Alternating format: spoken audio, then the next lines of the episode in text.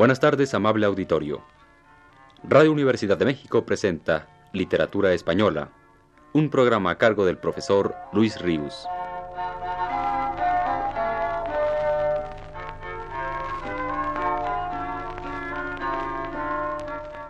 Con ustedes el profesor Luis Ríos.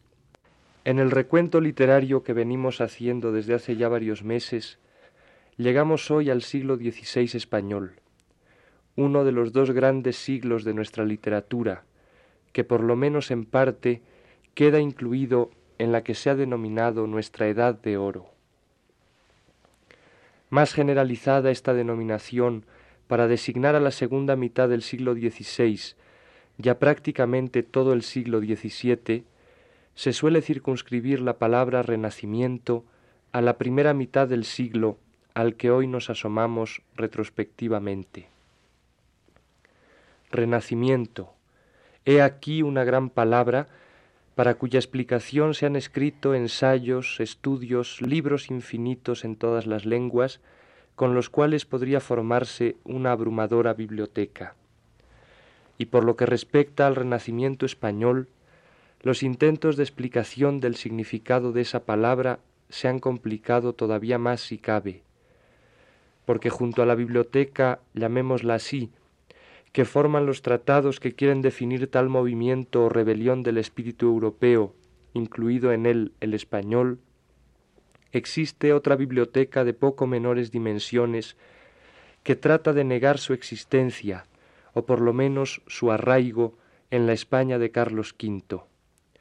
Y por fin existe también un tercer acopio de obras eruditas, históricas y filosóficas eclécticas, donde se propone una síntesis de ambas ideas antitéticas.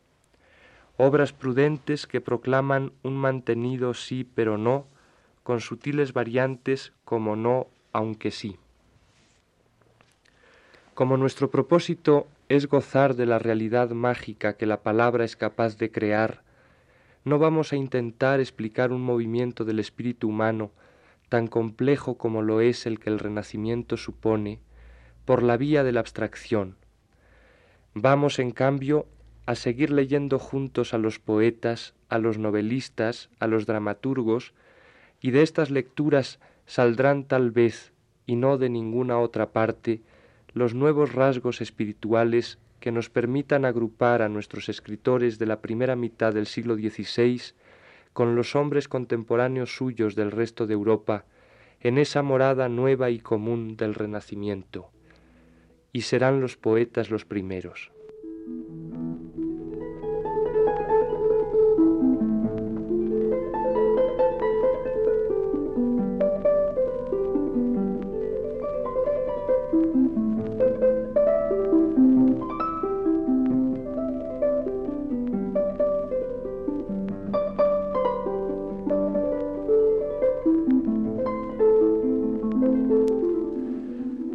Al volver los ojos al siglo XVI español, nos encontramos que en sus comienzos la poesía queda cifrada fundamentalmente en tres nombres, Juan Boscán y Garcilaso de la Vega frente a Cristóbal de Castillejo.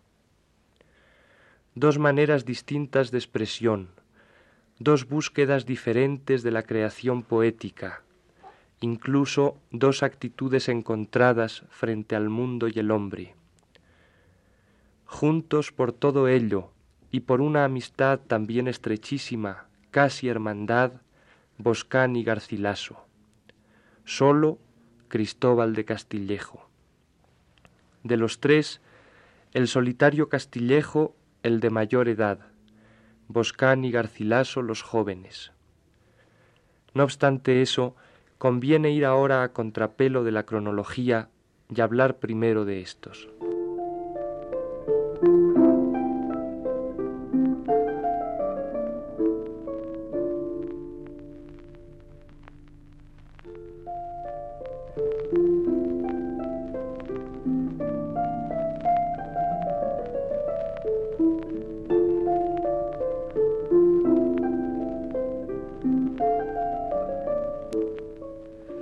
Juan Boscán nació en Barcelona, donde pasó la mayor parte de su vida y murió en 1542. No sabemos la fecha de su nacimiento. Figuró en la corte de Fernando el Católico y en la del duque de Alba, y lo más probable es que se educara en Castilla. En la casa del duque conoció y trabó gran amistad con Garcilaso, que iría estrechándose cada vez más.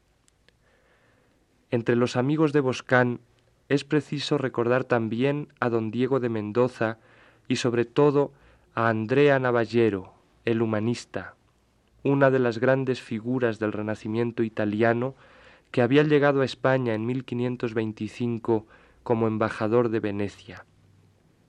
Fue él quien indujo a Boscán a utilizar en español los metros de la poesía italiana. El mismo Boscán nos dejó testimonio de ello en una carta dirigida a la duquesa de Soma. Dice ahí,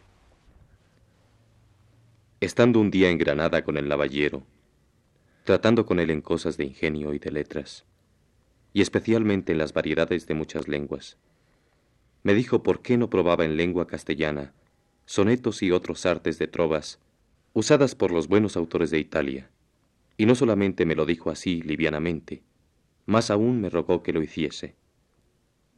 Partíme pocos días después para mi casa, y con la largueza y soledad del camino, discurriendo por diversas cosas, fui a dar muchas veces en lo que el navallero me había dicho. Y así comencé a tentar este género de verso, en el cual al principio hallé alguna dificultad, por ser muy artificioso y tener muchas particularidades diferentes del nuestro.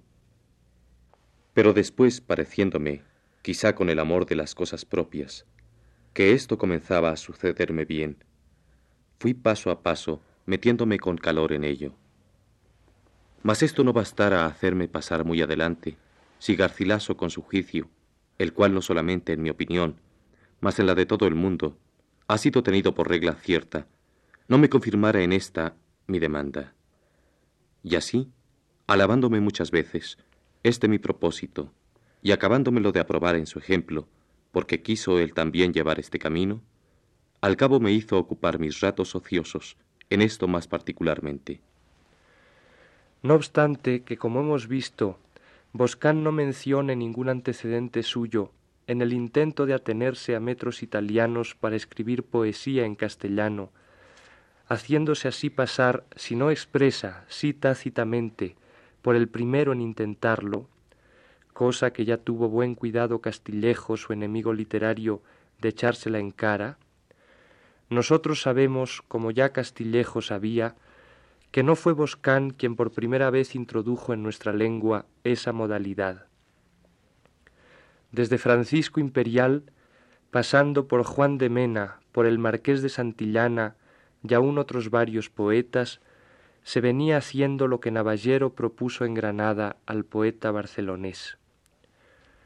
Pero lo importante en el caso de Boscán y desde luego de Garcilaso, quien enseguida lo imitó y lo superó, es por una parte, que lograron verdaderamente naturalizar al castellano los metros italianos, adecuando su ritmo y su cadencia al genio de nuestra lengua con prodigiosa armonía.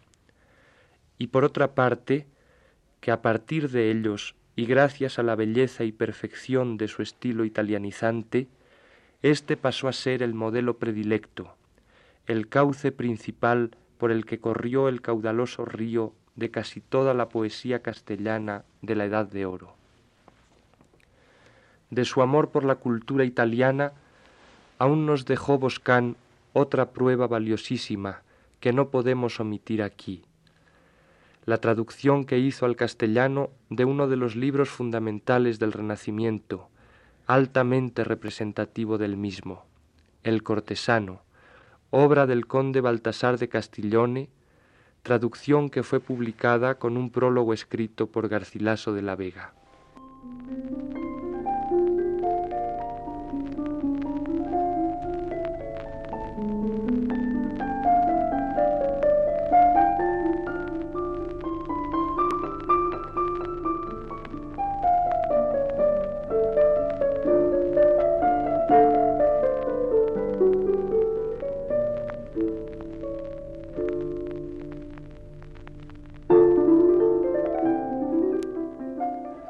En resumen, las combinaciones métricas italianas que Boscán introdujo en castellano fueron, tal como las enumeran Hurtado y Palencia en su literatura, las siguientes.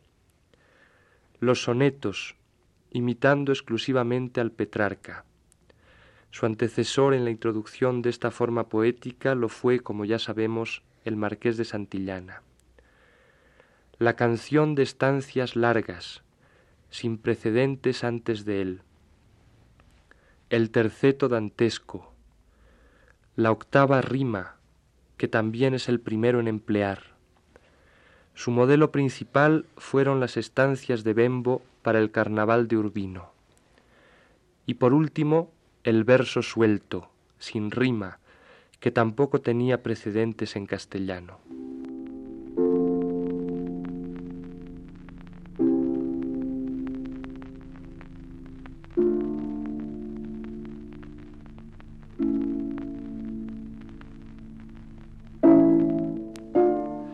Al año de muerto Boscán, su viuda publicó en tres libros las poesías de su marido y ella misma se encargó de publicar también en un cuarto volumen las de Garcilaso, que había muerto seis años antes que Boscán. La publicación de estos cuatro libros, que vino a reunir aún más allá de la muerte a los dos grandes amigos Boscán y Garcilaso, la hizo doña Ana Girón en Barcelona y en 1543. El primer libro de poesías de Boscán contiene las composiciones anteriores a su conversión lírica al modo italiano, esto es, las pertenecientes a la escuela tradicional castellana culta, a la privativa de los cancioneros del siglo XV. He aquí una de ellas.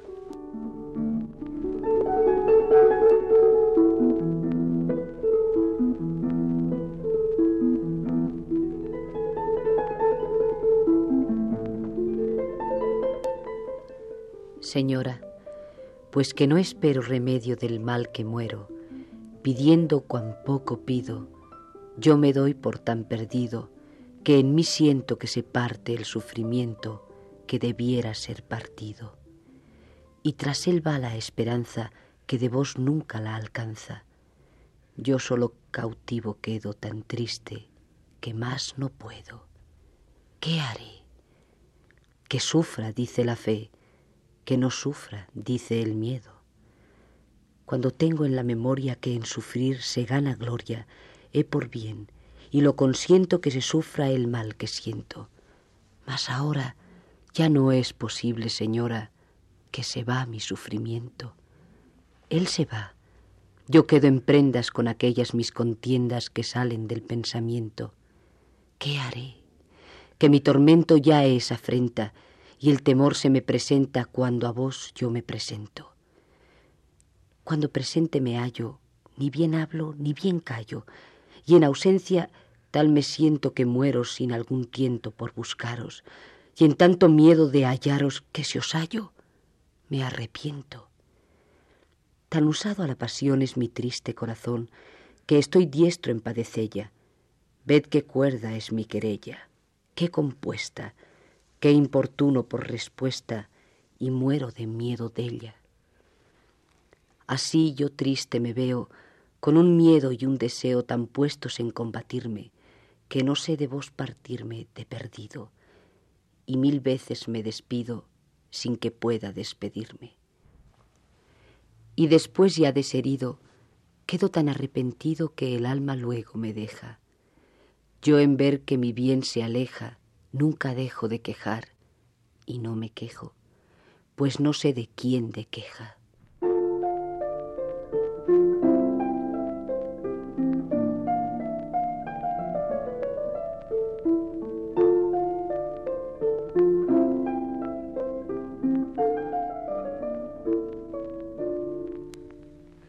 El segundo libro de poesías de Boscán contiene noventa y dos sonetos y varias canciones escritas a la manera italiana. El modelo es Petrarca, al que a veces no hace más que traducir. Si bien nunca llegó Boscán a lograr la perfección técnica en sus endecasílabos, como tantas veces la alcanzó Garcilaso, se acercó mucho a ella. Escuchemos como ejemplo de un soneto del poeta barcelonés este escrito precisamente en memoria de Garcilaso después de su muerte.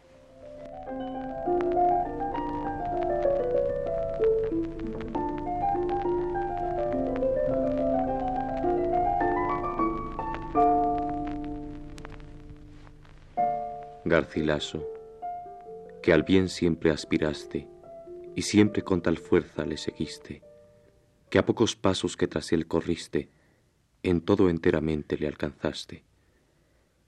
Dime, ¿por qué tras ti no me llevaste cuando de esta mortal tierra partiste? ¿Por qué al subir a lo alto que subiste, acá en esta bajeza me dejaste? Bien pienso yo que si poder tuvieras de mudar algo lo que está ordenado, en tal caso de mí no te olvidaras, que o quisieras honrarme con tu lado, o a lo menos de mí te despidieras, o si esto no, después por mí tornaras.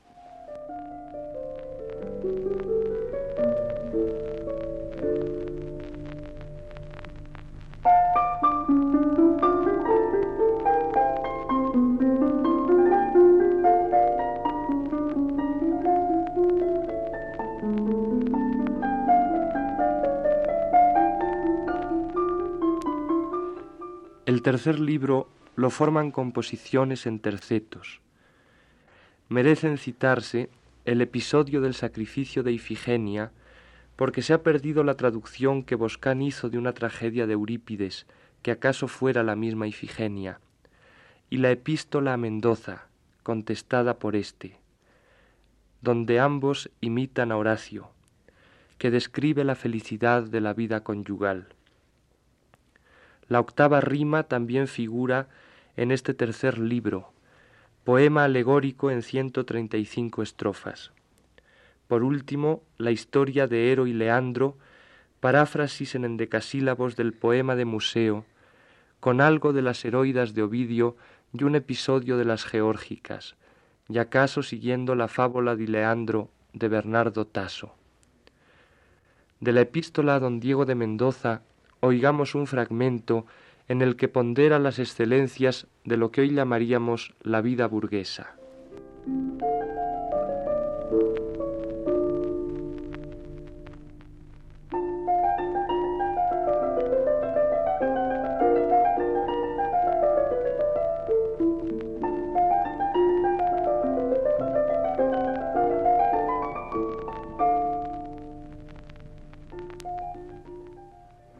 Déjenme estar contento entre mis cosas, comiendo en compañía mansamente comidas que no sean sospechosas.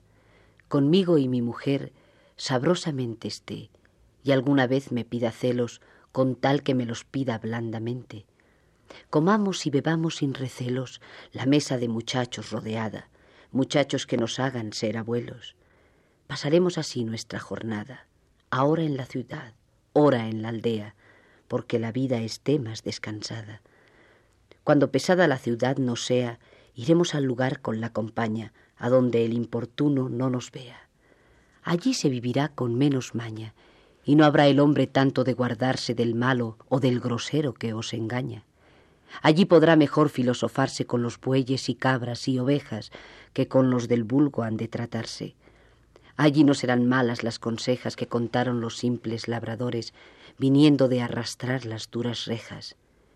¿Será pues malo allí tratar de amores, viendo que Apolo con su gentileza anduvo enamorado entre pastores? Y Venus no se vio en grande estrecheza por Adonis vagando entre los prados, según la antigüedad así lo reza. Nosotros seguiremos sus pisadas. Digo, yo y mi mujer nos andaremos tratando allí las cosas namoradas. A do corra algún río nos iremos, y a la sombra de alguna verde haya, a do estemos mejor, nos sentaremos.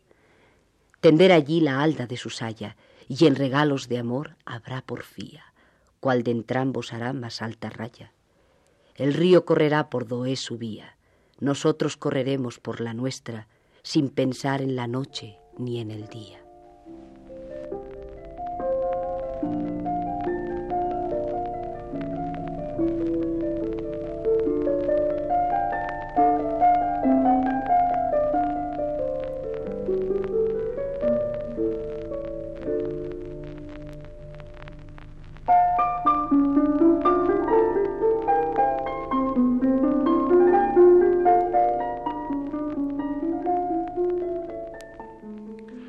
La crítica literaria española nunca ha sido demasiado generosa con la poesía de Boscán. Ya desde Fernando de Herrera, en el mismo siglo XVI, se la veía como una poesía un tanto prosaica y desmayada. Desde luego hay momentos en ella en que la belleza lírica se ha logrado, y llama la atención la naturalidad con que el logro se ha realizado. Pero es indudable que el nombre de Boscán es más significativo como precursor de un cambio fundamental de nuestra poesía que como poeta en sí. Caso contrario al de Garcilaso, que siendo también y tanto como Boscán un precursor importantísimo, es mucho más que eso. Un poeta ya intemporal, definitivo, eterno. De Garcilaso de la Vega trataremos en la plática del viernes que viene.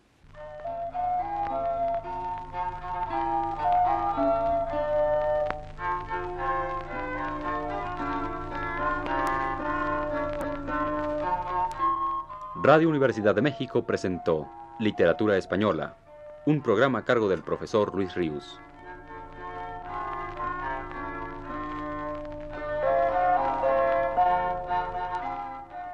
En una intervención especial, escucharon ustedes las voces de Aurora Molina y Claudio Obregón. Agradecemos a ustedes la atención prestada y los invitamos a escuchar el siguiente de la serie el próximo viernes a las 18 horas. Muy buenas tardes.